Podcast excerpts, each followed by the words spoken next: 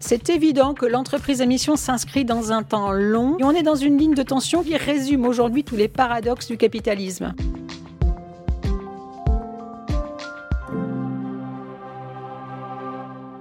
Une grande multinationale cotée en bourse peut-elle respecter sa raison d'être, sa mission?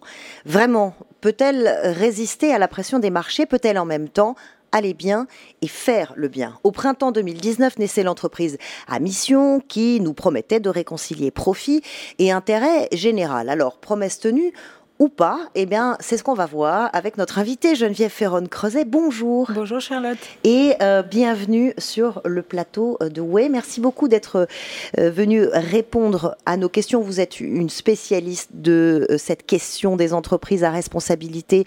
Promesse tenue ou pas? Alors dans le cas de Danone, on est complètement dans le cas de figure où euh, c'est à l'épreuve des balles, c'est comme on dit à l'épreuve du réel, avec cette crise du Covid qui précipite, en tous les cas, qui impose son calendrier. Alors pour bien comprendre euh, cette épreuve du feu dont, vous parlez, on va, on va redérouler le fil à l'envers pour qu'on comprenne bien euh, ce que c'est qu'une entreprise à mission. Mhm. pour, pour le public, ceux qui nous écoutent, une entreprise à mission, ça va beaucoup plus loin que la simple RSE, hein, c'est ce qui a été instauré. Euh, par euh, la loi Pacte. Ça implique quoi d'être une entreprise à mission? Alors, la grande différence avec la RSE, si je peux être synthétique, c'est mhm. qu'en fait, ce sujet de la contribution, la mhm. contribution à l'intérêt général, au bien commun, ben, ce sujet de la contribution qui en fait se traduit dans euh, les modalités de création de valeur et le partage de la valeur, sont maintenant des questions qui relèvent du conseil d'administration et de la direction générale de l'entreprise. Mhm. Alors que la RSE était un sujet qui, sans vouloir renier tout ce qui a été fait, est monté euh, en puissance progressivement, mais qui a toujours été considéré comme étant euh, périphérique, euh, discrétionnaire, c'est-à-dire, vous savez, il y a cette formule en anglais, on dit nice to have, c'est pas must have, c'est nice to have, c'est-à-dire que oui, ça serait quand même bien pour notre risque d'image, pour notre réputation, pour notre attractivité. Bah, parce qu'on anticipe une réglementation croissante dans tel ou tel secteur, donc on va essayer quand même euh, de faire nos meilleurs efforts de façon mhm. de, voilà, peut-être même d'en tirer profit euh, euh, en termes d'innovation. Mhm. Mais la RSE a rarement franchi les portes d'un conseil d'administration, rarement évoqué dans une assemblée générale. Et c'est là la différence avec l'entreprise à mission, parce que c'est de la responsabilité du conseil d'administration de décider ou pas de se doter d'une raison d'être et de s'inscrire dans une perspective de devenir une entreprise à mission. Mission qui doit être euh, sociale ou euh, environnementale. On, va rappeler que c'est une démarche volontaire, mais mhm. surtout euh, contraignante. Hein. Ça engage formellement les, dirigeants et les, les actionnaires. Et surtout, c'est contrôlé. Oui, alors c'est en ça que c'est très différent euh, de la RSE, même si celle-ci est soumise à des obligations de reporting. Mais ces obligations de reporting pour la RSE euh, étaient en fait très normatives. Et l'entreprise, avec des, impératifs de RSE, devait parfois renseigner des, champs sur lesquels elle était peu exposée ou n'avait mm. pas, grand, pas grande marge de manœuvre. Mm. Avec l'entreprise à mission, c'est effectivement le conseil d'administration et les actionnaires, parce qu'il faut un vote de deux tiers des actionnaires en assemblée générale extraordinaire. Donc les actionnaires sont aux premières loges, c'est-à-dire qu'ils acceptent cette mission au sens littéral du terme. Cette mission, si vous l'acceptez, ça veut dire qu'on va divertir une partie des ressources pour aller euh, mettre en œuvre cette mission mm. qui peut être, comme vous l'avez dit, de nature sociale environnementale. D'abord, c'est facultatif. Un. Mm. Deux, l'entreprise, euh, la mission que se fixe l'entreprise, eh bien, c'est de la responsabilité de ses parties prenantes, de son conseil d'administration, de ses actionnaires. C'est pas l'État qui va dire ah vous êtes dans tel secteur d'activité, voilà votre mission. Donc c'est une plage de liberté, là où l'entreprise pense qu'elle a euh, une majeure en quelque sorte, mmh. qu'elle a quelque chose à apporter au monde. Et dans cette plage de liberté, l'entreprise va être contrainte, effectivement. Elle va devoir allouer des moyens, nommer un comité mission c'est-à-dire des personnes. au moins un salarié déjà. Au moins un euh, salarié. Et en général, alors quand c'est moins de 50 euh, collaborateurs dans l'entreprise, c'est un salarié. Au-delà, ça peut être un comité mission dont le, le nombre est. Euh, c'est quelque chose qui est entre un conseil d'administration et un comité de parties prenantes. Et, puis il y a un contrôle externe avec des organismes indépendants. Alors avec, avec quelles conséquences si elle ne remplit pas sa mission justement? Alors, le cadre de la loi, euh, en fait, il y a quatre, quatre étapes. D'abord, vous dotez d'une raison d'être. Mmh. euh, des objectifs sociaux et environnementaux que l'entreprise se donne pour mission de remplir au titre de sa raison d'être, la création d'un comité mission et publier un rapport 18 mois après l'obtention de, ce statut. Et, et ce rapport va être validé par un organisme tiers indépendant. Et c'est là qu'on se creuse un peu la tête, si je puis dire, parce que c'est aussi nouveau. Et c'est ça, c'est récent, ça. C'est très récent. Donc ça, a un an. ça a un an. Juste un petit pas de côté, un petit mot d'histoire pour revenir en arrière. Euh, pourquoi c'est arrivé si tard en France? On peut rappeler euh, que euh, les États-Unis ont été, où vous avez fait vos, mmh. votre formation hein, en finance socialement mmh. responsable, ont été les pionniers en mmh. matière de, de, de d'entreprises responsables euh, avec le label Bicorp en, en 2006. Mhm. Pourquoi mhm. nous, on est arrivé 14 euh, ans plus tard avec cette loi Pacte et, cette entreprise à mission? Alors, je vais essayer d'être faire court, mais euh, il, y a une, il, y a une, chose qui, qui est importante, c'est qu'aux États-Unis, les États-Unis sont un pays qui va où le capitalisme est roi, le capitalisme financier est roi, mais il y a aussi des entrepreneurs euh, qui se sentaient très profondément contributeurs, qui avaient initié une nouvelle voie, ce qu'on appelle un capitalisme de partie prenante, mhm. redistributif, etc. Et le statut Bicorp aux États-Unis est bien différent du label Bicorp. Mhm. En fait, ces entrepreneurs, en 2006, euh, se sont regroupés euh, autour d'un label qui s'appelle le label Bicorp. Mais ce label, en fait, c'est je, peux être impertinente un petit peu? Ce label, il n'a rien appris aux Européens. Enfin, si je suis. Euh, mm. ce label, en fait, euh, il permet à des, entrepreneurs de euh, se regrouper autour de valeurs communes et de comportements communs et d'afficher un niveau de responsabilité sociale élevé.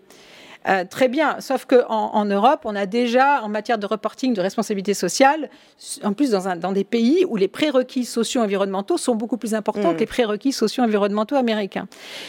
Donc euh, on était un peu à égalité, si vous voulez. Mm. Le label Bicorp en Europe, euh, on, avait déjà un socle extrêmement, extrêmement solide.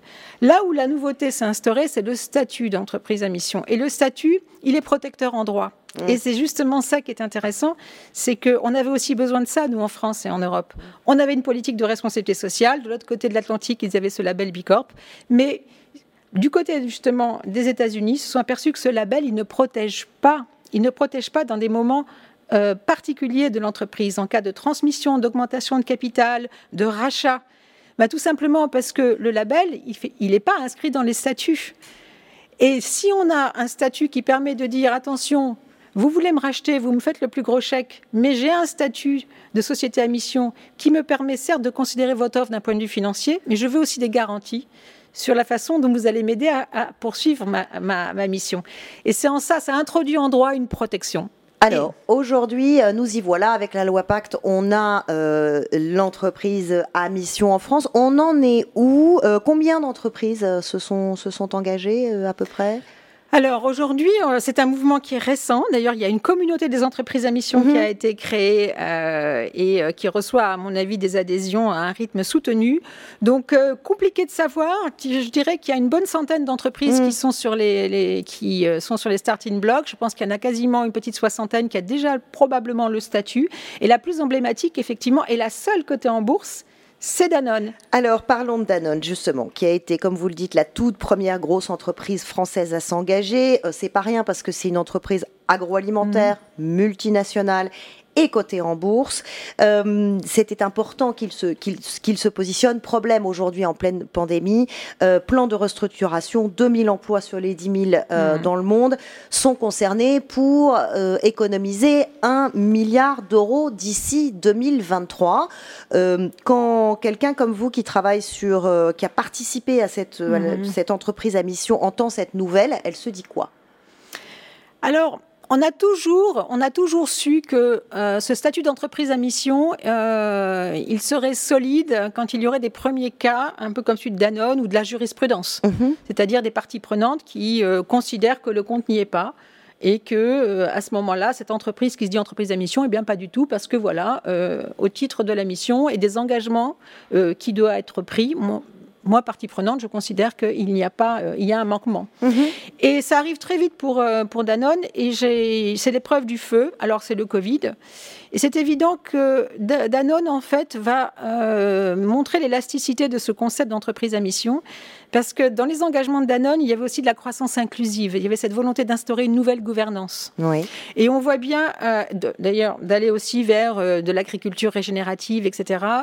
Et donc, euh, la question l'introduction est intéressante. C'est vous voulez faire du bien, mais vous voulez que l'entreprise aille bien. C'est-à-dire que si l'entreprise n'est pas rentable, elle ne peut pas, euh, elle ne peut pas mettre en œuvre sa mission. Et on est dans une ligne de tension qui, à mon avis, résume aujourd'hui tous les paradoxes du capitalisme. Premier paradoxe, celui des, actionnaires. On l'a dit, c'est euh, une multinationale qui est, qui est côté en bourse. Les actionnaires, en l'occurrence, avec Danone, ils sont très dispersés. Euh, mm. il y a beaucoup de fonds de pension mm, américains. Euh, ma question, c'est tout simplement, est-ce que sans les actionnaires, il aurait pris la même décision? Alors, quand c'est une entreprise cotée qui demande à être entreprise à mission, il est évident que dans une entreprise cotée, c'est l'actionnaire quel numéro de téléphone. Les actionnaires ne sont pas aussi alignés que dans une entreprise familiale. Euh, qui Mais vous disiez au début qu'ils étaient eux-mêmes partie prenante de l'engagement d'entreprise à mission. Donc on est dans un. Oui, alors c'est ça qui est intéressant, c'est que non, j'avais fait, j'ai perdu un pari. Je m'étais dit, euh, en fait, il y a que avant Danone, il n'y a qu'une entreprise cotée qui est entreprise à mission. C'est une entreprise américaine qui s'appelle Laureate Education. Ok. Donc une seule, euh, et on voit bien que c'est un statut qui est peut-être fait plus pour des PME, des entreprises familiales ou des start-upers qui veulent démarrer avec cette page-là. Là, on voit si ça marche avec une grosse. On voit, on voit que Danone, qui avait déjà racheté Whitewave, qui était le leader des laits végétaux bio américain qui était une entreprise à mission. Donc mhm. ils ont incubé, ils ont eu comme filiale pendant quelques années une entreprise à mission américaine. Et donc ils ont décidé de passer le pas. Donc ça veut dire que les actionnaires de Danone, ils ont été un petit peu acculturés. Mm. Et je pense aussi que le, directeur général, euh, Emmanuel Faber, a aussi énorme, a été très prosélyte. Mm. Donc il a obtenu un vote, un vote d'ailleurs digne des républiques, euh, voilà, je sais pas, bananière, un vote incroyable. Et donc on peut considérer que les actionnaires ont effectivement compris qu'il était dans l'intérêt à long terme de l'entreprise de devenir une entreprise à mission. Alors le long terme, c'est ça, c'est l'autre donnée du, de, cette problématique. Euh, on peut lui donner le bénéfice de la durée, c'est-à-dire que lui, quand il se défend en ce moment en disant moi je veux renforcer le local force, euh, il faut que je survive dans ce mm. nouveau monde, euh, la résilience pour investir dans l'innovation aussi, ce qui est mm-hmm. important dans le secteur de l'agroalimentaire. Est-ce que vous parliez de flexibilité de l'entreprise à mission? Est-ce qu'on peut se dire bah, finalement, oui, il faut lui laisser quelques années hmm. pour construire le modèle de l'entreprise à mission Alors, c'est évident que l'entreprise à mission s'inscrit dans un temps long et anticipe, anticipe euh, des éléments qui vont être des prérequis euh, dans les relais de croissance. C'est-à-dire mhm. que c'est anticiper les limites de la planète. C'est-à-dire qu'on que euh, on est face à, un mur climatique et la transition écologique quel que soit le scepticisme qu'on éprouve à, l'égard de ce mm. sujet, ben, il va falloir y aller. Donc une entreprise à mission, elle, s'affûte en quelque sorte euh, face à ces, à ces, nouveaux éléments. Et de l'autre côté, c'est le respect des fondamentaux sociaux, c'est le partage de la valeur. Mm. Donc c'est qu'on travaille sur des, des, mécanismes de création de valeur qui vont être plus respectueux des limites climatiques qui vont, euh, et même on va faire de l'innovation. Et puis dans le partage de la valeur, on va faire en sorte que tous les bénéficiaires puissent récolter les fruits euh, de cette croissance. Il est évident que euh, devenir entreprise à mission en juin et annoncer un plan de licenciement euh, quelques mois après, c'est un, c'est un très mauvais signal. Mais je de mon point de vue, et j'ai rien, voilà, je dis ça pour Danone, mais je les connais pas plus que ça. Je pense que oui, ce sont des décisions qui vont donner euh, leur force dans du temps long. Il faut au moins cinq ans. Dans du temps long, sauf que en face, on a le consommateur. On sait très bien qu'il est extrêmement sensible aujourd'hui au, message qui est envoyé par une entreprise qui dit bon bah voilà, moi je suis une entreprise responsable, engagée, euh, à mission, mm, et mm. puis euh, il entend par ailleurs un message complètement contradictoire. Comment il s'y retrouve? Alors ça, c'est c'est vraiment la, bienvenue dans le monde où les informations se télescopent, où la culture économique est finalement assez faible, mhm. où euh, le ressenti euh, prend, prend le dessus. Et, mais c'est vrai que les consommateurs et nos jeunes générations euh, ont des détecteurs d'imposture.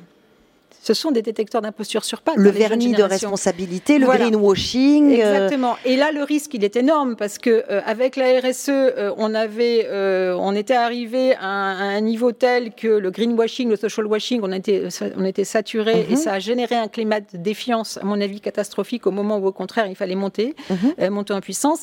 Et là, le mission washing, si on a de nouveau des éléments qui montrent à quel point c'est compliqué toutes les meilleures ou les mauvaises raisons du monde euh, de euh, remplir une mission avec un niveau d'ambition d'un groupe qui, en, termes de présence sur le plan agroalimentaire, de visibilité, de visibilité euh, c'est vrai, ça veut dire quoi? Ça veut dire c'est pas pour les grandes entreprises qui ont une puissance de mmh. transformation. Ça veut dire que c'est pour des petites. Mmh. Mais du coup, est-ce que on a la capacité d'entraîner tout un écosystème, d'entraîner toute une filière euh, si les grandes entreprises n'y arrivent pas. Mais comment elles font justement, euh, alors que 95% des, consommateurs disent nous on veut des entreprises euh, engagées, comment font ces entreprises pour générer de la confiance ou retrouver la confiance?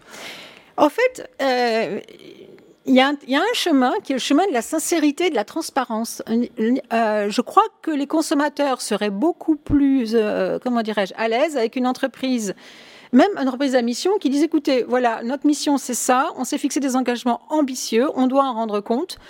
Et bien c'est un voyage imparfait. C'est un petit peu ce que dit Patagonia, c'est une mhm. perfect journey, c'est un voyage imparfait. Euh, là, on bah, n'y est pas, et on n'y est pas pour telle ou telle raison. Et ça, on n'a pas pu faire autrement pour telle ou telle raison.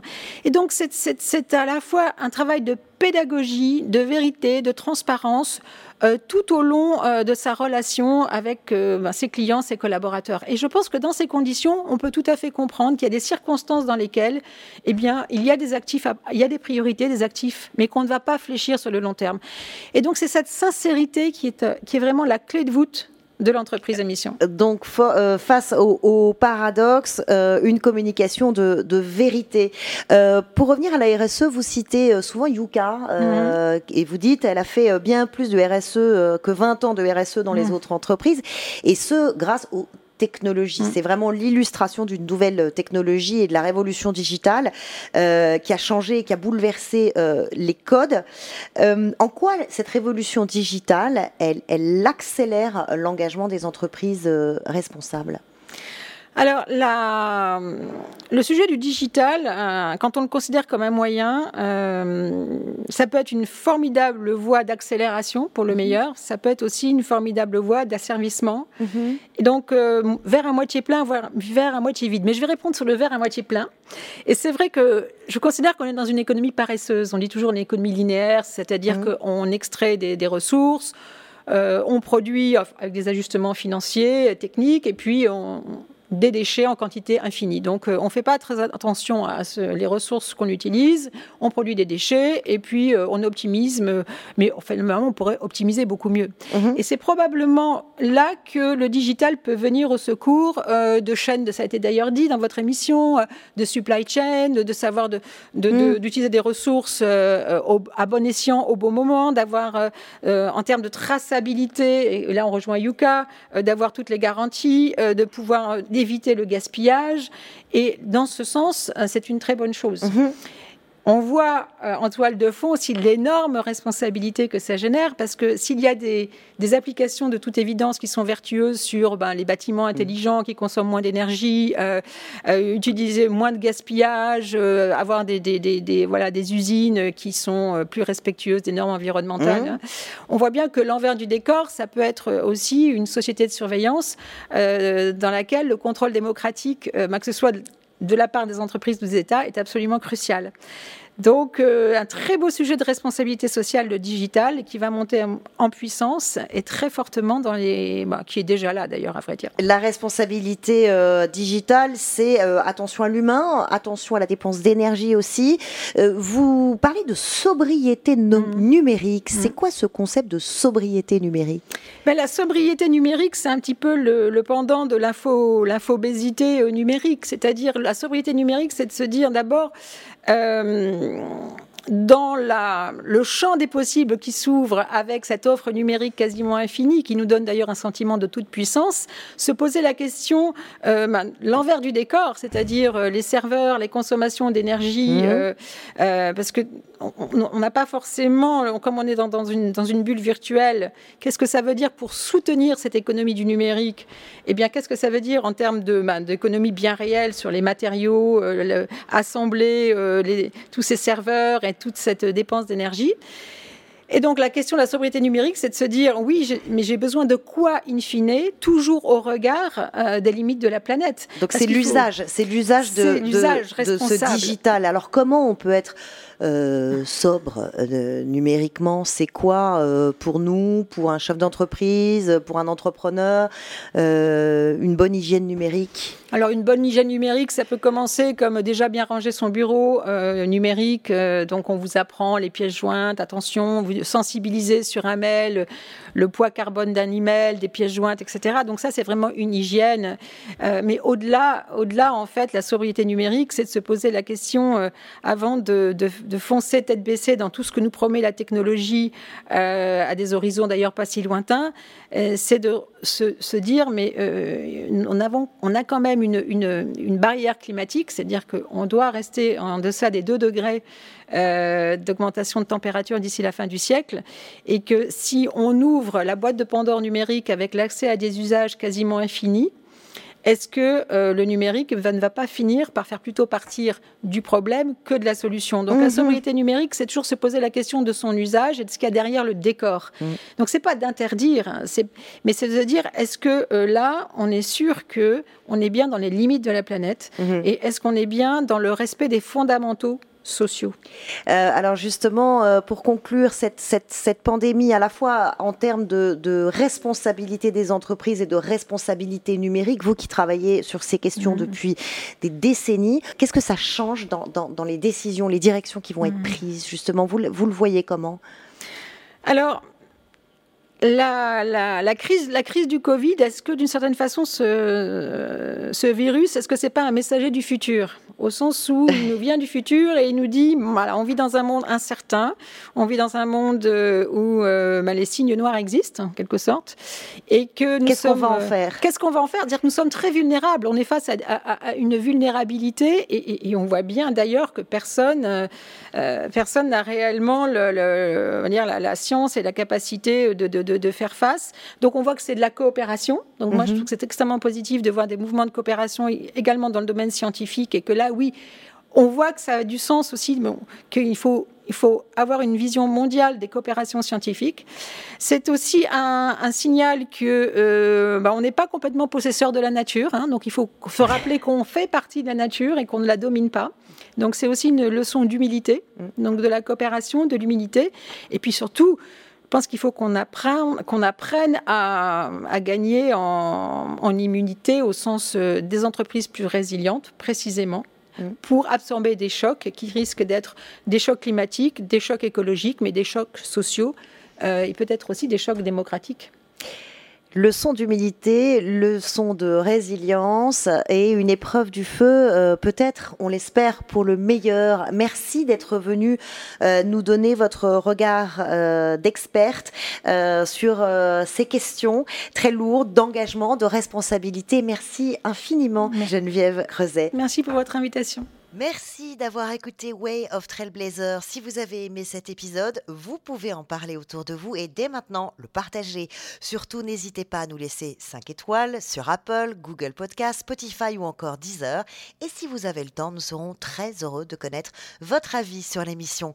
Merci encore, merci à vous et à très bientôt.